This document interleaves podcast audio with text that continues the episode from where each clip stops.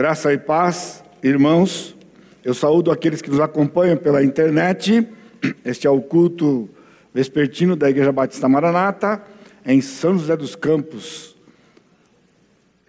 Nós estamos aqui mais uma vez, prestando esse culto de adoração ao nosso Deus. E nesse instante nós vamos meditar na Sua palavra, no texto de Atos, capítulo 15, de 7 a 22, que eu peço que você aguarde um pouco e nós vamos orar. Eu peço a você que, assim como costumeiramente, ainda mais hoje, que você acompanhe todo esse tempo nosso em adoração, mas também em oração, porque vamos falar sobre a sã doutrina. E certamente há toda uma batalha quando nós vamos falar sobre a sã doutrina, principalmente em dias que vivemos, né? Onde a palavra do Senhor, de certa forma, as doutrinas são atacadas. Por isso, eu peço oração, porque debaixo de muito temor, né? para transmitir as verdades do Senhor. Então eu peço que você curva sua cabeça, por favor.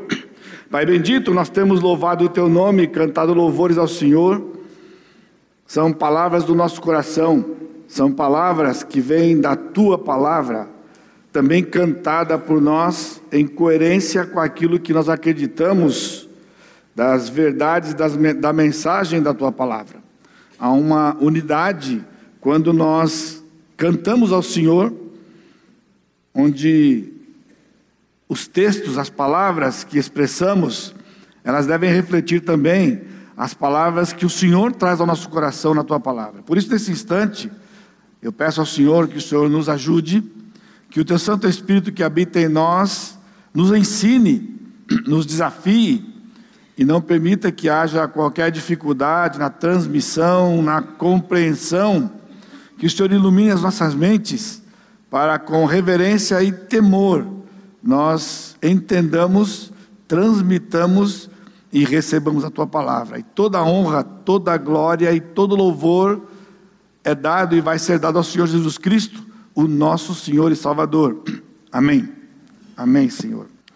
Nós temos feito esta série no livro de Atos. Na verdade, não é uma exposição do livro de Atos, é uma exposição das mensagens da igreja primitiva. Ao longo deste livro de Atos, nós encontramos várias mensagens divididas em três blocos, dos quais veremos dois este ano e um o próximo ano. Nós estamos vendo então as mensagens da igreja primitiva e hoje nós vamos meditar como a igreja primitiva protegia a sã doutrina, como a igreja primitiva, primitiva protegia a sã doutrina. É o coração é vital para a igreja do Senhor Jesus Cristo a doutrina e a sã doutrina. E por isso nós vamos meditar nesse texto.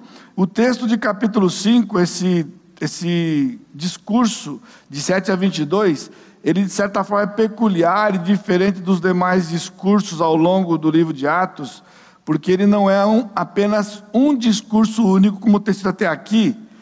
Na verdade, serão três discursos dentro de um grande discurso sob o mesmo tema. O mesmo tema. No meu entendimento, acredito que o livro, o capítulo 15 do livro de Atos é um capítulo importante, porque tem sido um capítulo que trata de um assunto fundamental, que é a sã doutrina e os efeitos e reflexos dela, e um texto grandemente usado por todo o segmento evangélico, ou vamos dizer assim, cristão, incluindo o catolicismo. Aí você já começa a perceber a dificuldade, né?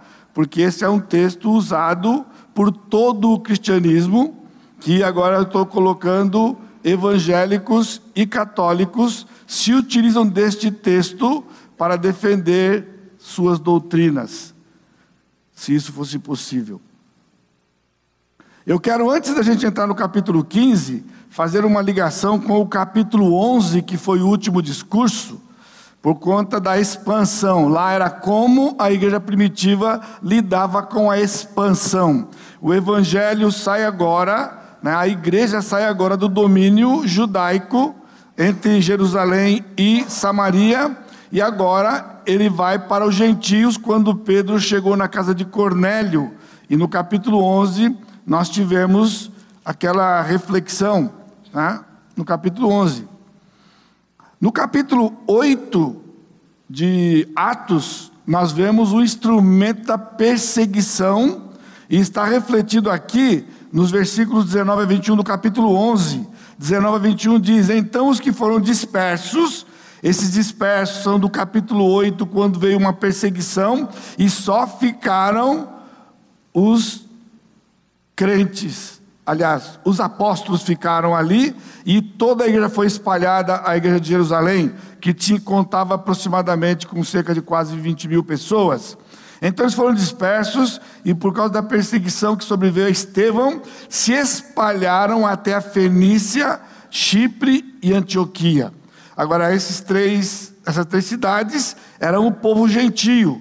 Então saiu de Cornélio, que era o primeiro gentio, e então, quando a perseguição se espalhou, é, veio sobre os crentes de Jerusalém, era, uma, era instrumento do Senhor, porque era tão gostoso ficar juntos, juntos, 20 mil juntos, quando havia uma missão de pregar para toda a terra e toda criatura era o problema judaico da coisa de ter feito isso no Velho Testamento com o povo de Israel, segregando demais, os demais povos, e Jerusalém estava no mesmo caminho. Então o Senhor trouxe uma perseguição e espalhou todo mundo, obrigando-os a cumprir, de certa forma, de maneira forçada, a grande comissão. E então eles foram para as cidades, alguns deles, porém, que eram de Chipre e Cirene, e que foram até Antioquia, falavam também aos gregos. Percebe? Mesmo dispersos, aonde eles foram naquelas cidades, eles pregavam quase que exclusivamente aos judeus daquela cidade.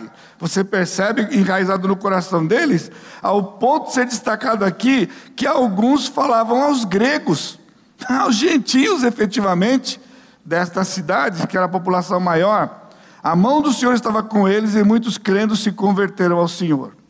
Então, Barnabé agora é enviado para Antioquia, versículo 22. A notícia a respeito dele chegou aos ouvidos da igreja que estava em Jerusalém e enviaram Barnabé até Antioquia. Então agora, Barnabé, uma das colunas de Jerusalém, os pilares ali, ele sai e vai para Antioquia. E quando ele chega em Antioquia, ele chama Paulo, no versículo 25, e partiu Barnabé para Tarso à procura de Saulo. E então ele encontrou Saulo e ele introduz Saulo no cenário e eles passam a fazer parte da igreja de Antioquia.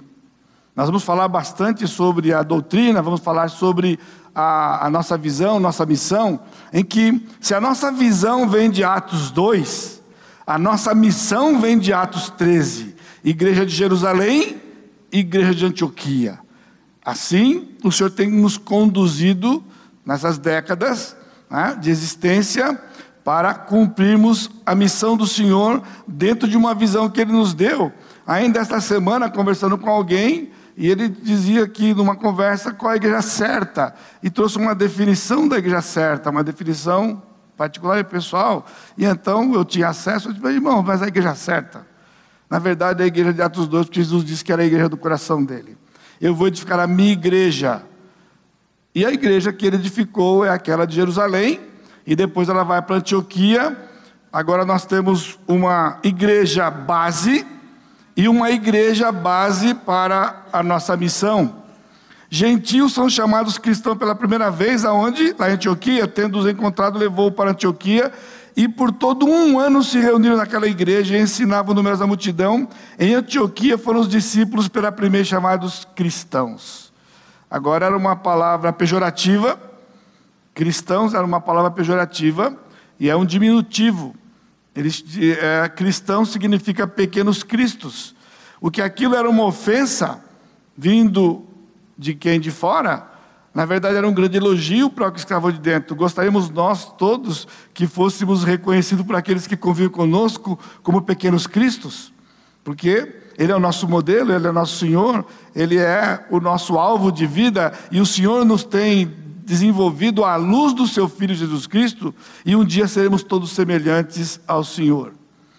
Então, o envio oficial de Paulo e Barnabé para os gentios acontece no capítulo do, do capítulo 13, 2 e 3 Agora, no capítulo 14, então, temos a primeira viagem, o fim da primeira viagem, capítulo 14 de Atos, dos versículos 26, diz o seguinte: E dali navegaram para Antioquia, onde tinham sido recomendados à graça de Deus para a obra que haviam já cumprido.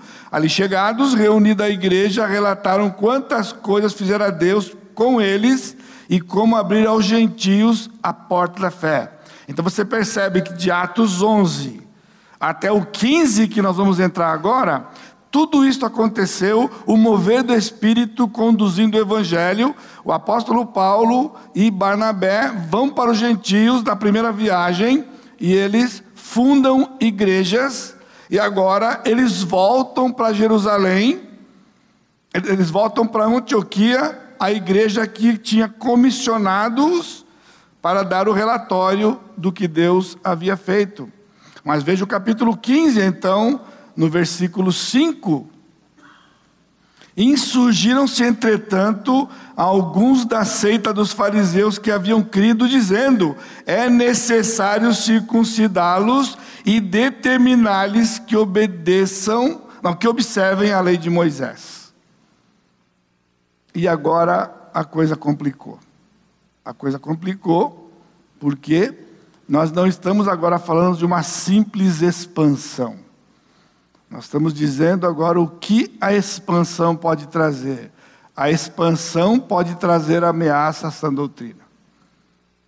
Aqui é uma diferença básica. Capítulo 11 era a bênção da expansão, o evangelho vai para os gentios. Mas à medida que o evangelho vai para os gentios, há agora um problema em Jerusalém, na igreja mãe, com respeito à sã doutrina, porque alguns fariseus que eram convertidos, eles se levantaram no meio do povo e trouxeram esta informação. Né? Os gentios se converteram, amém, aleluia, amém. Contudo, eles devem ser circuncidados e determinados que observam a lei de Moisés. Ou seja, eles têm que viver agora como judeus também. A igreja, irmãos, falando agora para os nossos dias, tem sido abençoada com homens que se dedicaram ao estudo minucioso da palavra. Ao longo destes milênios, séculos e décadas, com todo essa, esse avanço tecnológico, tem se multiplicado cada vez e cada vez mais os estudiosos da Escritura. Mas, de certa forma, trouxe acomodação aos pastores que abandonaram os originais para dependerem dos teólogos.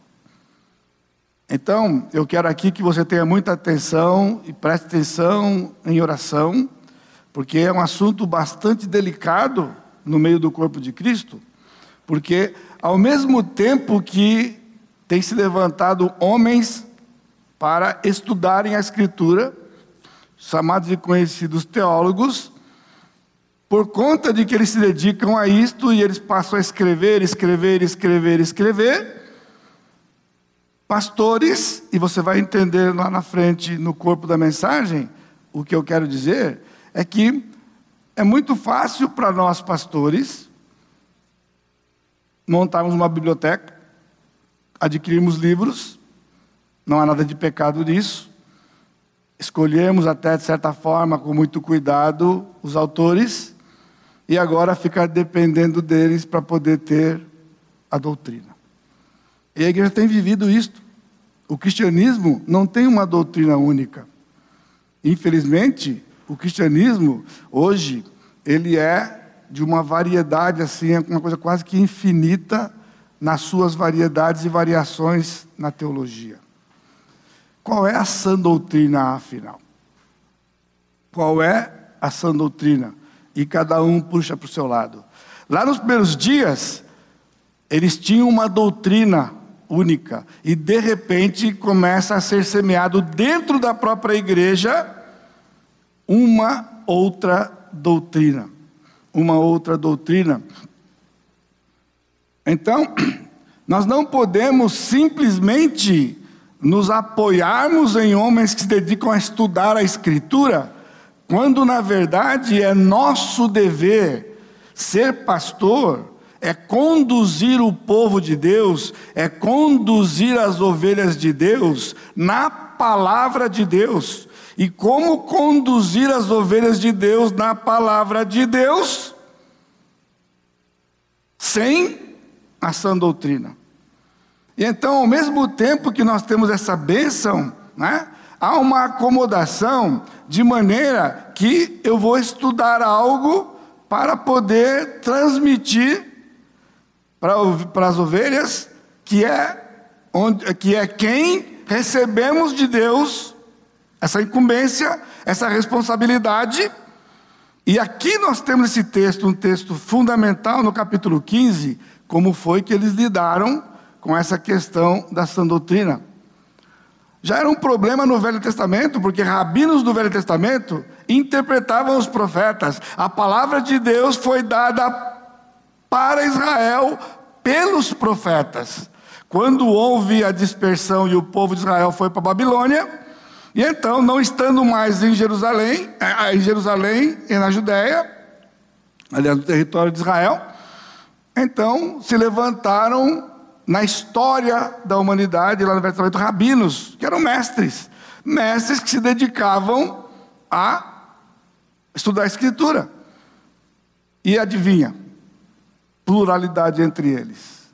E discussões entre eles, porque eles não criam a mesma coisa, estudando o mesmo texto, que era o Velho Testamento.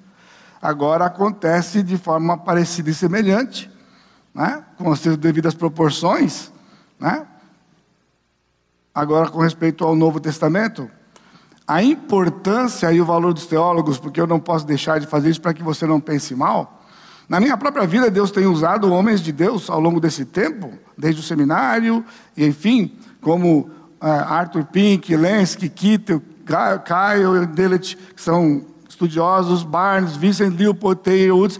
Eu não sou contra o que eu estou levantando é que não pode haver uma acomodação de nós não termos acesso ao que Deus nos deu, que são os originais da Escritura, para ficarmos dependendo de homens que escrevem seus materiais. Eu estou dizendo que nós temos que ter um critério, nós temos que conhecer o suficiente para saber se esses homens estão de fato ensinando e pregando a sã doutrina porque quando nós pregamos a sã doutrina, nós vamos prestar contas para o Senhor, não são os teólogos que vão prestar contas para o Senhor. Embora eles prestarão contas dos escritos, mas eles não têm nenhum nada a ver com o estrago que é feito dos escritos que eles possam fazer, se houver estrago. E essa é a nossa questão. Pastores como John MacArthur foram grandemente usados na minha vida quando eu cheguei aqui em São José dos Campos, Martin Lloyd Jones, Boyce, Bruce. Portanto, fica claro para você que eu não sou contra. A minha questão é que nós temos que buscar a graça de Deus todo dia, todo tempo, para nos debruçarmos a Escritura e gastarmos tempo com esse livro. Gastarmos tempo com o livro. E não gastarmos tempo lendo o que escreveram sobre esse livro. Isso é perigoso. Gastarmos tempo lendo homens que escreveram sobre os textos que o Senhor nos deu e nos deu condições de sabermos, porque o Senhor deu para eles e o Senhor dá para nós. E nós temos que ter, no mínimo, critério nas línguas originais, na gramática, para saber se o que ele está dizendo de fato é assim, porque infelizmente tem aquela coisa do pedigree, como em todo o universo e todas as suas matérias. O homem é famoso, porque ele é famoso, porque ele é erudito, então compramos o que eles estão dizendo. Isso em qualquer ramo é perigoso, sobretudo no ramo da teologia. No entanto, não é a eles que cabe a preservação da sua doutrina. Queria que você entendesse isso.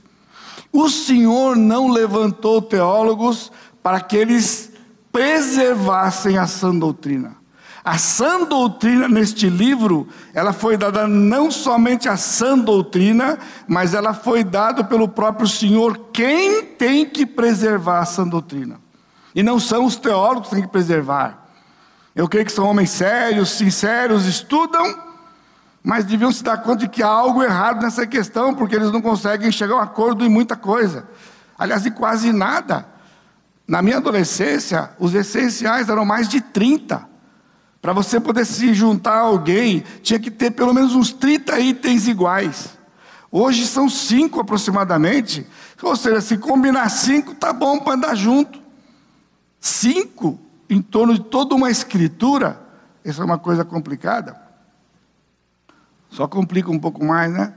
O cuidado com a doutrina reformada. Por quê? Nós não somos uma igreja reformada, irmãos. Nós cremos em muitas coisas que foram ensinadas pelos reformadores. Mas nós não temos um compromisso com os reformadores. Porque a era das trevas, assim chamada, é um período conhecido do quinto século ao décimo quinto século.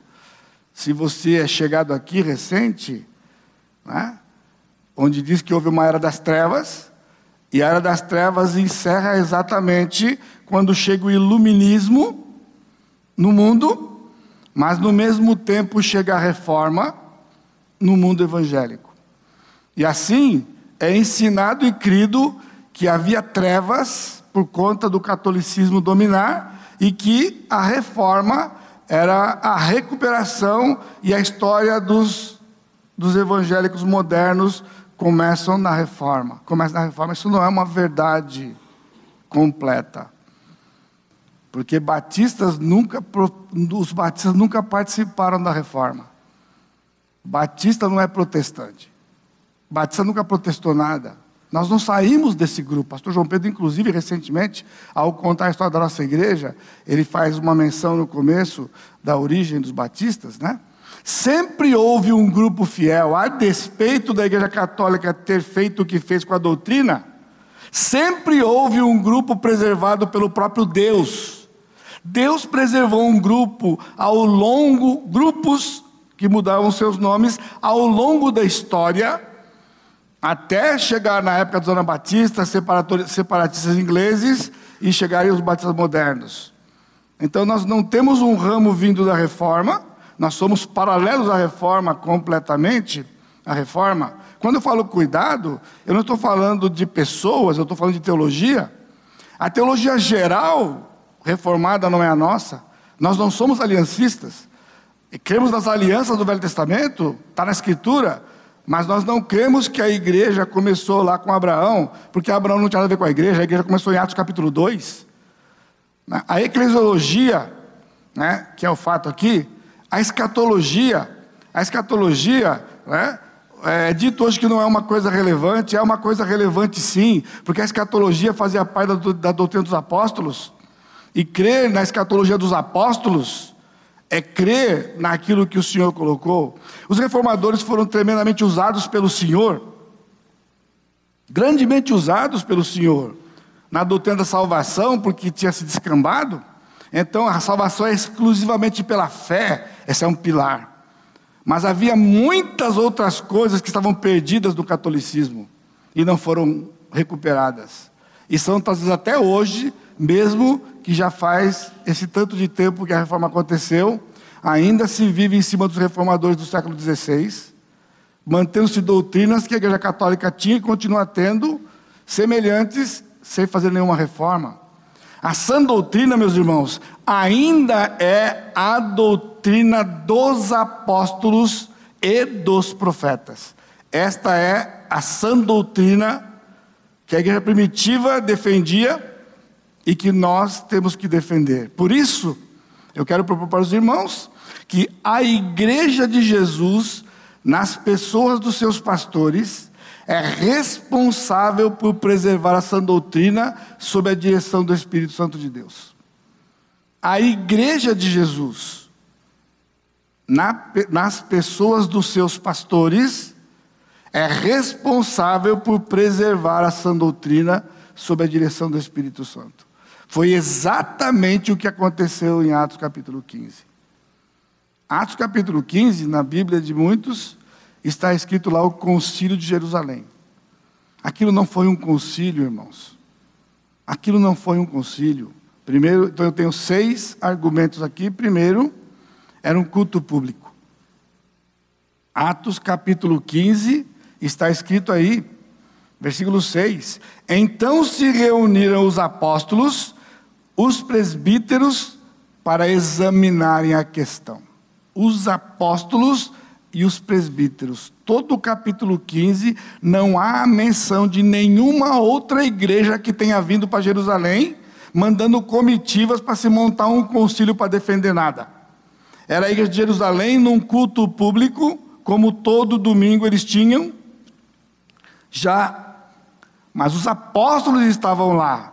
Os presbíteros eram os pastores da igreja. Presbítero não é uma classe dentro da igreja.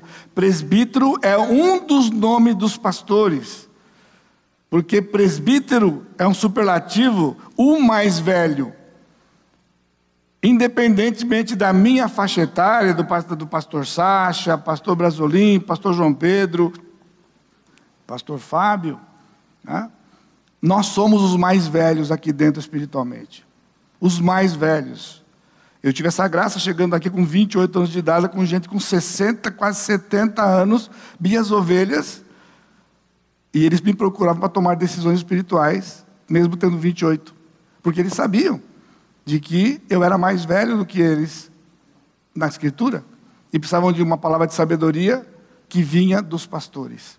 Por isso, Atos capítulo 15 está falando de um culto numa igreja como nós temos aqui, um culto onde havia uma questão a ser tratada. Realmente os gentios precisam ser circuncidados e observar Moisés era uma questão doutrinária. E por isso se reuniram os apóstolos, versículo 6. Os presbíteros, do versículo 13, nós temos, depois que eles terminaram, falou Tiago. Quem era Tiago? Não era o apóstolo, porque esse apóstolo Tiago ia ter morrido. No dia que Pedro foi preso e depois chegou no meio dos discípulos lá, né? a Rod, inclusive, que abriu a porta para ele, aquela menininha, Tiago tinha acabado de ser passado a espada, o apóstolo. Esse Tiago aqui é meio irmão de Jesus, pastor de Jerusalém. Ele era o pastor de Jerusalém. E ele se levantou. E no versículo 22, nós temos: Então pareceu bem aos apóstolos, aos presbíteros, com toda a igreja, tendo elegido homens entre eles, enviá-los juntamente com Paulo e Barnabé. Homens da igreja, porque não tem aqui alistado nenhuma outra igreja presente a não ser a igreja de Jerusalém, que tinha que tratar esse problema que veio lá de Antioquia a informação, e trouxeram Paulo e Barnabé para levantar, eh, resolver a questão. Havia uma pluralidade de pastores, essa nossa grande bênção, né? Um colegiado, presbíteros, eram mais de um. Enviaram homens notáveis homens da igreja, depois de tomado uma decisão para certificar-se de que a sã doutrina ia ser mantida. O sistema de governo é onde eu disse: todas as igrejas usam Atos 15 para defender o seu sistema de governo. E são em número de quatro. Quatro sistemas diferentes usando o mesmo texto. Essa é uma coisa única na Escritura. Todo mundo usa o mesmo texto. Ou seja, ele não é aquele, aquele sistema de governo usando um outro texto. Né? No meio presbiteriano, a oligarquia é baseada aqui. No catolicismo, a monarquia é usada aqui dizendo que Pedro foi o primeiro papa. Os batistas usam isso aqui para dizer que é uma democracia. E como é que é esse negócio? Como é que é esse negócio? Isso daqui é uma democracia, irmãos. Porque no meio batista, a igreja reunida, a Assembleia Soberana toma decisão. Foi o que aconteceu aqui? Não. Eu sinto muito, os meus irmãos batistas estão tão errados quanto outros quaisquer que têm um sistema de governo que não seja o sistema da Escritura, que é um sistema teocrático, onde Deus governa o seu povo por um membro da raça humana que ele escolheu, desde Adão até Cristo. Os profetas no Velho Testamento, os pastores no Novo Testamento, eles são os líderes das igrejas. A sã doutrina, versículo 7, então começa o discurso. Havendo grande debate, Pedro tomou a palavra e lhes disse: Irmãos, vós sabeis que desde há muito Deus me escolheu dentre vós para que, por meu intermédio, ouvisse os gentios a palavra do evangelho e crescem. Ora, Deus que conhece os corações lhes deu testemunho eh, concedendo o Espírito Santo a eles, como também a nós concedera nós vimos no capítulo 11 isso. E não estabeleceu distinção alguma entre nós e eles, purificando-lhes pela fé os corações. Agora, pois, por que tentais a Deus, pondo sobre a serviço dos discípulos um jugo que nem nossos pais puderam suportar, nem nós? Mas cremos que fomos salvos pela graça do Senhor Jesus, como também aqueles o foram. Essa foi a palavra de Pedro. Então Pedro começa o discurso naquele culto, Pedro se levanta como líder dos apóstolos e traz a sua palavra. Versículo 12. E todos e toda a multidão silenciou, passando a ouvir a Barnabé e a Paulo, que contavam quantos sinais e prodígios Deus fizera por intermédio deles entre os gentios. Depois que eles terminaram, falou Tiago. Então aqui Pedro levantou a doutrina, do versículo 7 ao versículo 10, Pedro levantou a doutrina. A doutrina dos apóstolos, de Atos capítulo 2, era suficiente. Pedro usou uma palavra forte. Vocês estão tentando a Deus, colocando um jugo sobre eles que nem os seus pais puderam carregar. Que era todo aquele judaísmo do Velho Testamento, que aquela época tinha passado. Pedro estava dizendo que a sã doutrina era a exclusivamente a doutrina dos apóstolos. Aqui está a diferença do discurso do capítulo 11 e do capítulo 15. Não era o fato da expansão. O que está aqui não era o fato da expansão. Agora, dez anos depois do capítulo 11, Agora aqui nós estamos no ano 48, depois da primeira viagem ter acabado, uma questão doutrinária. A questão era teológica e sociológica. Aqui, olha só, uma questão que levantaram no capítulo 5, de que os gentios tinham que a circuncisão e obedecer a Moisés, era uma questão teológica e sociológica. Havia agora uma ameaça à sã doutrina. Sociológica, qual é? Os gentios têm que viver como judeus para terem comunhão? Ou seja, agora eles têm que passar a viver como os judeus vivem para que eles façam parte da igreja. Inverteram a coisa. Inverteram a coisa. Tudo bem que o evangelho foi lá, foi bacana, igual a gente, bom, já que é igual a gente, então eles têm que viver como a gente também. Então havia um problema sociológico a ser tratado e um problema teológico mais grave. A salvação é Cristo mais ritos da lei? É isso que vocês querem dizer? Que agora então a salvação é Cristo mais os ritos da lei? Obviamente que não. Então Pedro disse: não é assim. Não é assim. Deu seu parecer como líder dos apóstolos. A doutrina dos apóstolos consiste do quê? O que é afinal? O Novo Testamento. O Novo Testamento é a doutrina dos apóstolos. Pastor, mas você está falando uma coisa óbvia? Sim, é óbvio. O que, que é óbvio? O Novo Testamento. O Novo Testamento, irmãos, todas as doutrinas que o Novo Testamento tocar, é exatamente como os apóstolos colocaram. Eu não acredito, meus irmãos, que Deus faria isso com os apóstolos, dando algo tão precioso que era o coração da igreja de Deus. E agora ele deixasse a mercê dos séculos, de homens que se levantariam ao longo dos séculos para definir o que os apóstolos ensinaram. Eu não posso aceitar uma coisa dessa. Eu não posso entender que Deus um, levanta apóstolos, homens que viveram com Ele, ouviram da boca de Jesus, o privilégio singular destes homens de ouvir de Jesus. E eles são agora, sob inspiração do Espírito Santo, um livro singular em toda a literatura do mundo, escreve a palavra de Deus Mas agora Deus ia depender de homens que se levantariam estudando a Escritura para interpretar os apóstolos. Seria uma fraqueza no plano do Senhor. A salvação é pela graça, mas irmãos, qualquer doutrina que nós encontramos no Novo Testamento é doutrina dos apóstolos. E tem que ser uma. E tem que ser uma. Por isso, com a precisão que a Escritura tem, com a língua do Novo Testamento, sobretudo, tão precisa, por que, que é o que é? Por quê? Orgulho. Tem uma porção de situações aqui. Senta, senta, abre o livro e deixa o livro falar. Por que não?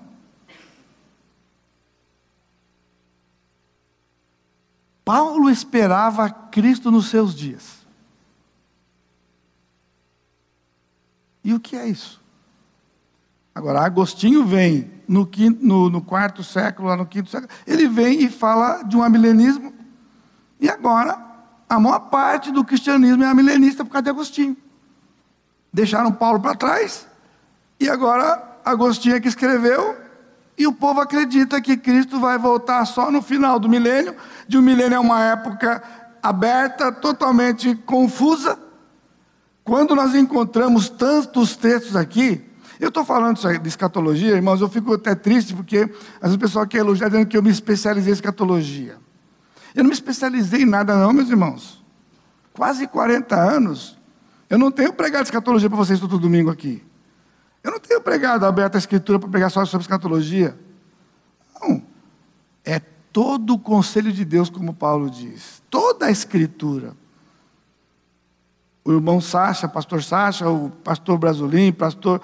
Quando eles sobem aqui, qualquer lugar da escritura vai ser pregado aqui. Isso é doutrina sã. É a doutrina da escritura.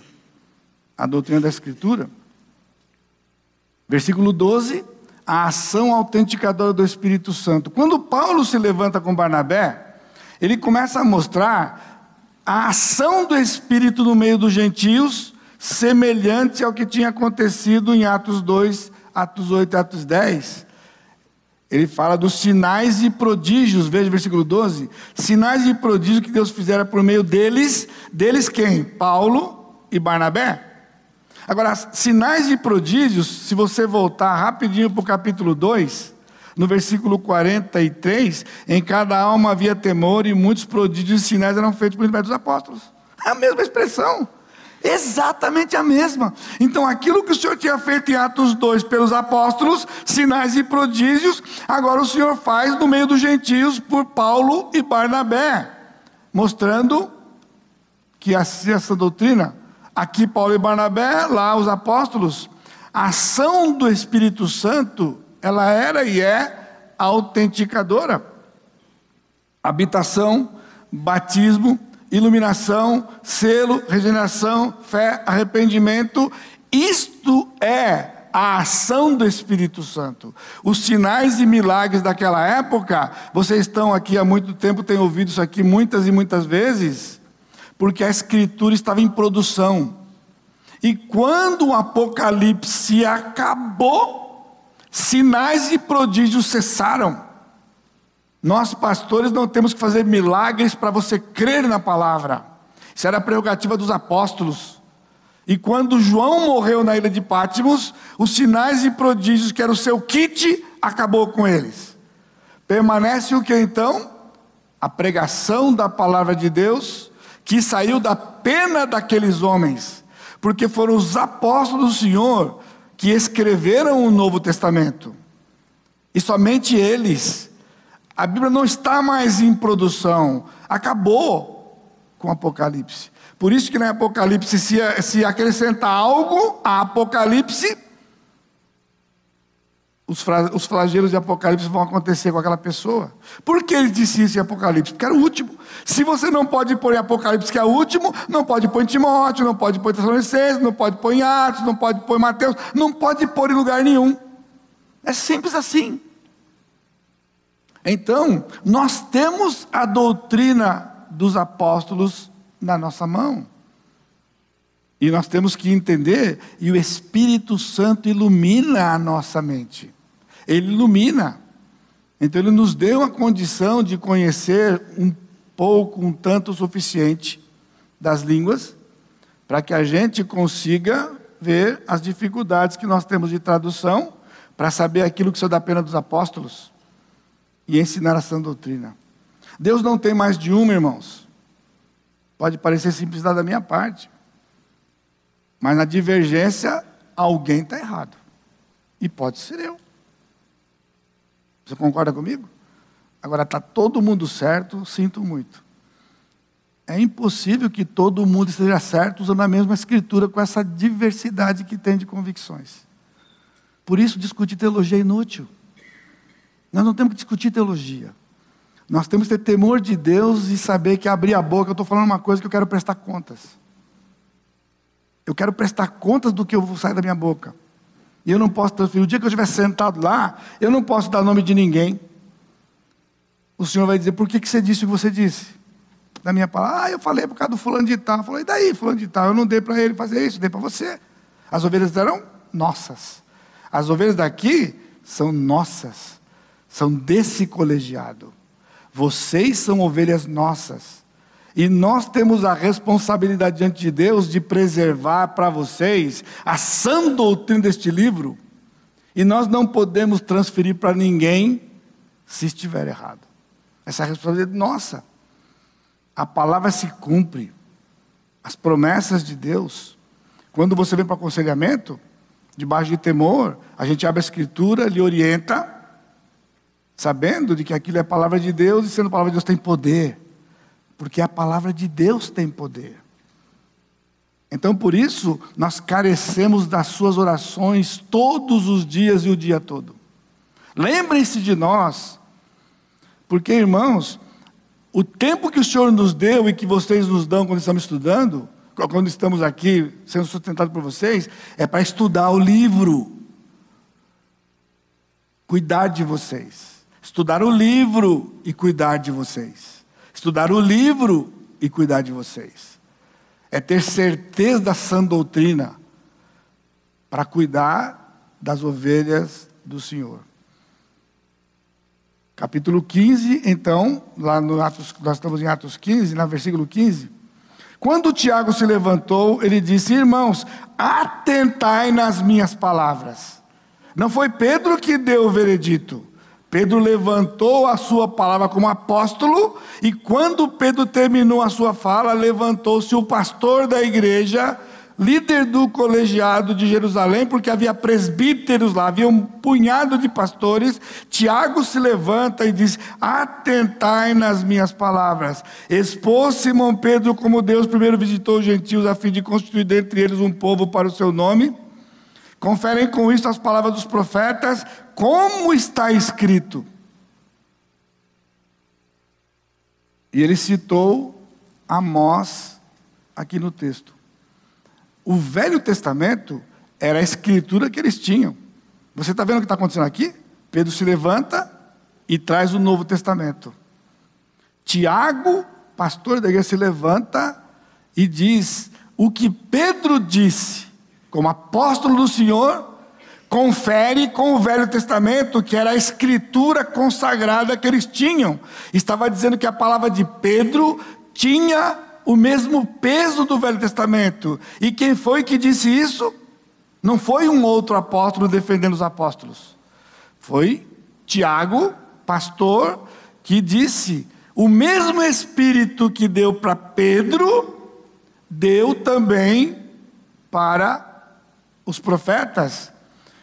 Cumpridas estas coisas, voltarei e reedificarei o tabernáculo caído, versículo 16 de Davi, versículo 17, para que os demais homens busquem o Senhor e todos os gentios sobre os quais tem sido invocado o meu nome. Diz o Senhor que faz estas coisas conhecidas desde séculos. O Senhor tinha dito para Oséias, perdão, para Amós, que o evangelho iria para todos os gentios. Você está entendendo agora a responsabilidade quando Tiago se levanta, ele traz agora para a igreja toda a sã doutrina que existia. E meus amados irmãos, ela é a mesma até hoje. De lá para cá não houve nada novo. Os profetas e os apóstolos. Os profetas e os apóstolos. Os apóstolos trouxeram a mensagem do Novo Testamento em consonância com os profetas do Velho, que tinham o mesmo Espírito como fonte. Um texto com detalhes para uma conclusão certa. Por quê? Porque Deus havia falado através de Isaías também sobre isto. Mas o interessante, nós não temos tempo de ver aqui, que Isaías, quando ele fala de que o evangelho é para os gentios, dava uma brecha para que os gentios deveriam viver como prosélitos, porque havia o prosélito no Velho Testamento, que era o quê? O gentio que vivia como judeu. E era o que eles queriam fazer aqui, que assim como no Velho Testamento o gentio vivia como judeu, no Novo também. Irmãos, é precioso quando o Senhor levanta Tiago e leva Tiago para Amós. Porque em Amós não tinha dúvida nenhuma de que era o quê?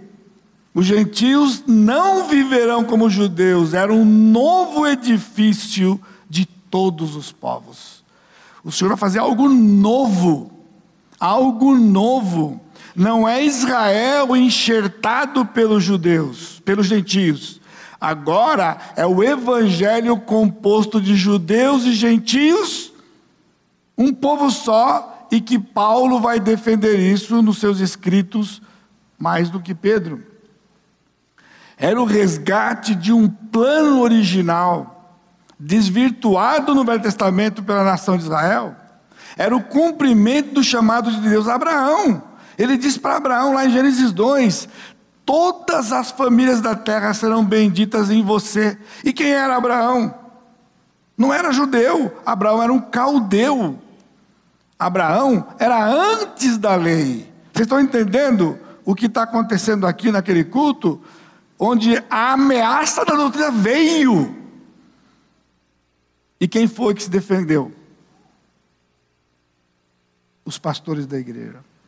Para preservar o povo de Deus, trazendo ao povo de Deus a segurança do que era a sã doutrina e o que estava acontecendo ali não podia ser afetado. Cristo e só Cristo. Cristo predito no velho, Cristo cumprido no novo. Cristo, Cristo, Cristo. Por isso cantamos hoje à noite: mais de Cristo eu quero ter, mais do seu amor obter, mais da sua compaixão, mais da sua mansidão, mais de Cristo. A responsabilidade dos pastores, versículo 19, então, pelo que, agora Tiago vai concluir, ele diz: pelo que julgo eu não devemos perturbar aqueles que dentre os gentios se convertem a Deus, mas escrever-lhes que se abstenham das contaminações dos ídolos, bem como das relações sexuais ilícitas, da carne de animais sufocados e do sangue, porque Moisés tem em cada cidade, desde tempos antigos, os que pregam nas sinagogas, onde é lido todo sábado. Deixa Moisés na sinagoga, e nós vamos ficar com o quê? Aquilo de Moisés, que era princípio e não costume. E o que era princípio está aqui. Livre da contaminação da idolatria. Quando Moisés pregou isso, não era uma coisa exclusiva para os judeus, era exclusiva para todo aquele que vai seguir o Senhor a um Deus só. Que eles se abstenham de relações sexuais ilícitas. E os animais sufocados com sangue era a preservação da raça para não serem contaminados por doença dos animais. E então o Senhor tinha proibido uma certa classe de animais, porque a vida está no sangue. Ou seja, quando você tem uma bactéria, acusa onde? No exame de sangue. Quando você tem um problema no seu corpo, está fazendo mal para você, onde, onde detecta? No sangue. Vai para o sangue. É isso que está lá. Assim como toda coisa ruim do animal vai para o sangue, por isso tinha que te vazar o sangue, tirava o sangue do animal, para não serem contaminados. Isso era saudável e pasme você, até hoje. Acaba com o chouriço. Tira da sua dieta o chouriço. Chouriço é sangue. O parecer de Santiago, uma decisão a ser seguida pela igreja, baseado agora no Velho Testamento e na doutrina dos apóstolos. A sã doutrina preservada e anunciada.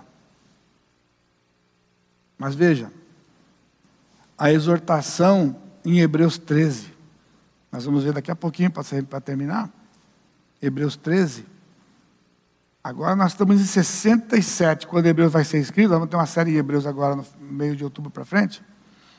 No ano 67, quando o escritor de Hebreus escreve Hebreus, ele fala no capítulo 13 sobre os guias, sobre os líderes daquele grupo.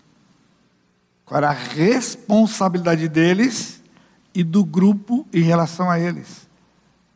Irmãos, essa responsabilidade dos pastores e do pastor líder é sério. É nossa. Não são dos teólogos. Ele não vai cobrar de teólogo nenhum, a não ser que ele seja pastor de uma igreja. Então cobra dele o que ele ensina lá. Mas não vai cobrar deles o que nós ensinamos aqui. Porque a responsabilidade é nossa. Por isso tomemos cuidado, nós temos que tomar cuidado sempre quando a gente vai estudar, para que nós tenhamos certeza, nós, de que aquilo que ele está dizendo é real. Porque no momento em que abrimos a boca e dizemos, deixa de ser dele. Deixa de ser dele, passa a ser nossa. E Deus cobra de nós e não cobra dele. Agora veja, Cristo, em Apocalipse 2 e 3, isso mais 30 anos depois, que agora é no ano 97, no livro de Apocalipse, ele manda sete cartas para sete igrejas da Ásia, as igrejas que Paulo iria fundar, estava fundando. 40 anos depois, já havia sido contaminada por doutrinas e preservada em outras doutrinas. E o Senhor, quando manda aquelas cartas, já tivemos estudo sobre isso aqui, ele não manda a carta para a igreja, ele manda a carta para o pastor da igreja. E ele manda na segunda pessoa do singular. Ele não manda para o presbitério, ele não manda para o colegiado, ele manda para o pastor líder. Eu tenho contra ti, porque todas aquelas igrejas tinham mais de um pastor. Mas ele diz, e ele diz o que estava bom e o que estava ruim. As doutrinas que estavam permanecendo e aquelas que estavam sendo contaminadas. O Senhor não está responsabilizando ninguém outro. Ele não está responsabilizando os apóstolos. Ele não está responsabilizando mestres. Ele está responsabilizando aqueles a quem ele confiou o seu povo para ser alimentado, para ser cuidado com aquilo que era sã doutrina. Por isso, Atos 15 é muito importante. E, finalmente, a anuência da igreja. Definitivamente, irmãos, não era uma assembleia em que a igreja levantou e votou nada. A igreja não votou nada. E foram 11 anos, 13 para concretizar a graça de Deus neste lugar, para que nós pudéssemos viver isto. Uma igreja conduzida por pastores, liderada por pastores, na palavra, com essa consciência, a igreja se submete à decisão e faz cumprir, versículo 22. Então pareceu bem aos apóstolos, aos presbíteros, com toda a igreja, tendo elegido homens dentre eles, enviá-los juntamente com Paulo e Barnabé a Antioquia, foram Judas, chamado Barsabás, Silas, homens notáveis entre os irmãos. Você percebeu? Eu tive esse cuidado de voltar lá. Não é nenhum da lista de Atos 13 e nem nenhum dos, dos, dos diáconos que estavam lá necessariamente, e nenhum apóstolo aqui.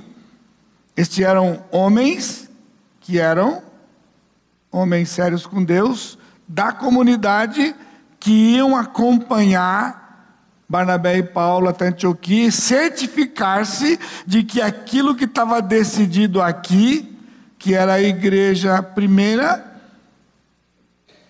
fosse cumprido, ou seja, a sã doutrina fosse preservada. Homens maduros, Hebreus 13, eu leio para você, versículo 7. Lembrai-vos dos vossos guias, os quais vos pregaram a palavra de Deus, e considerando atentamente o fim da sua vida, imitai a fé que tiveram. Versículo 17. Obedecei aos vossos guias e sede submissos para com eles, pois velam por vossas almas como quem deve prestar contas, para que façam isto com alegria e não gemendo, porque isto não aproveita a vós outros. É com temor, irmãos. Com temor. Quando diz que a ovelha tem que ser submissa, tem que obedecer os pastores, ser submissa na palavra, isso não é uma coisa confortável. Ele diz, porque eles velam por vocês e eles vão prestar contas de vocês para o Supremo Pastor, que ouvimos a semana passada, através do Robert Jones, que estava aqui. Lembrai-vos, imitai a fé. Nós somos modelos para vocês. Se estamos seguindo Jesus, então agora somos referência para você. Imita a gente. Os pastores muitas vezes se defendem. Não, não olha para nós. Olha para Jesus. Como assim? Olha para Jesus? Sim, nós temos que olhar para Jesus.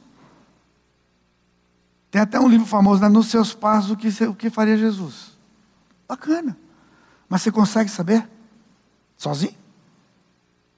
Por isso Deus colocou no meio de vocês, pastores, não perfeitos, pecadores, para que pecadores imitem aqueles que imitam Jesus.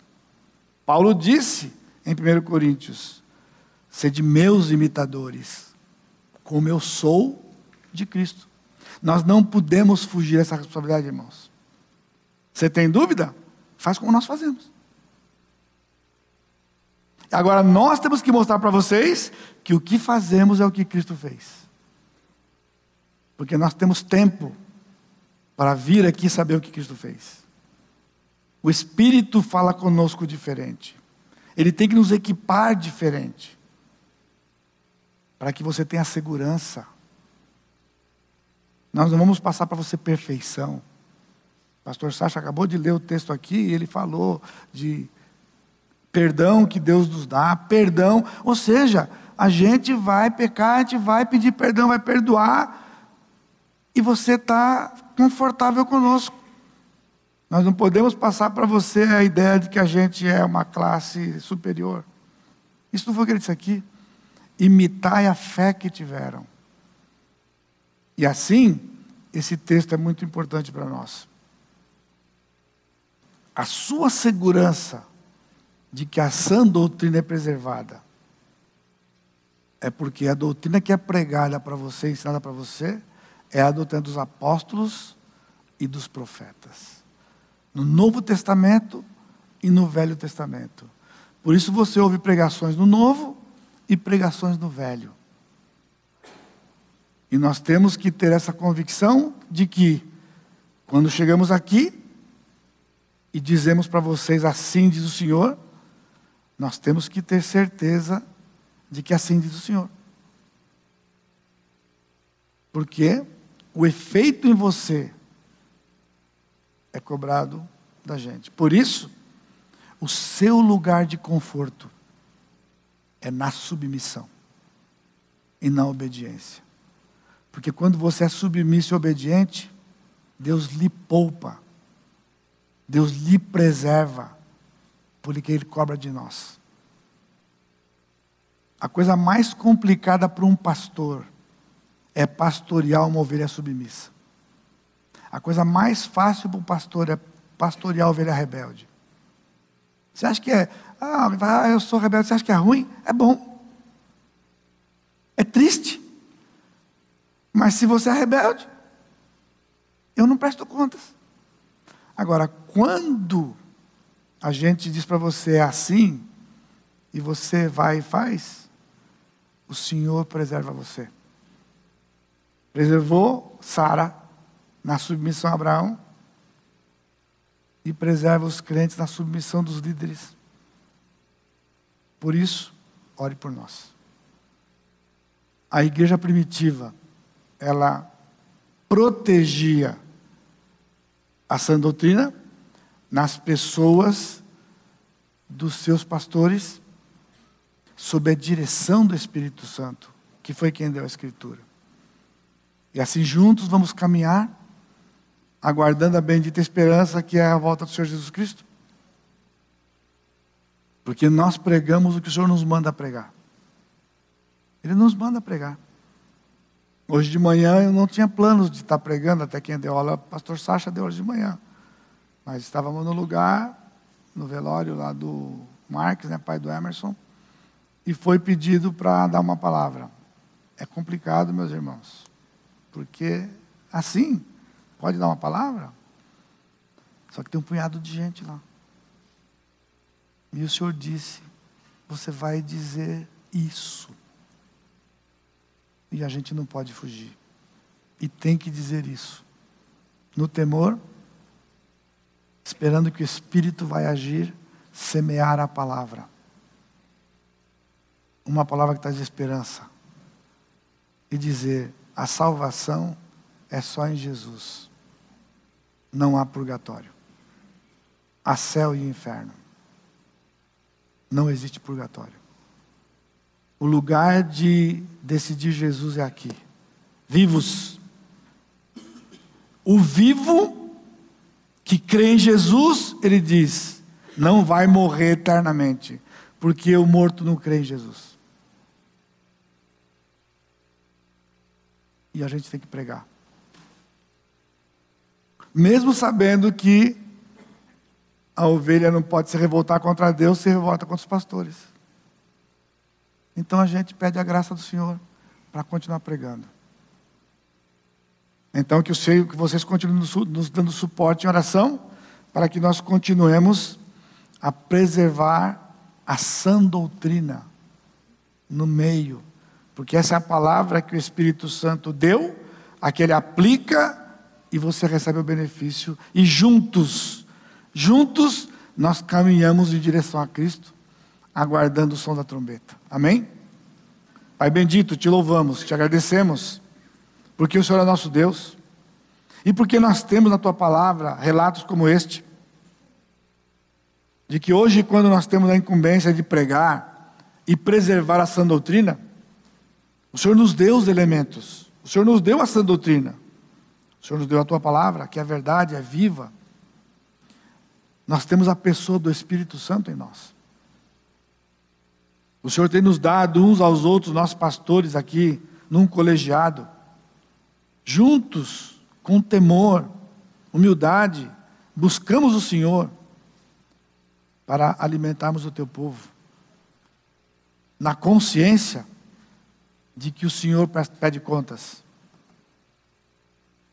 E por isso, nós suplicamos a tua graça e a tua bondade. Em nome de Jesus, o nosso Salvador. Amém, Senhor.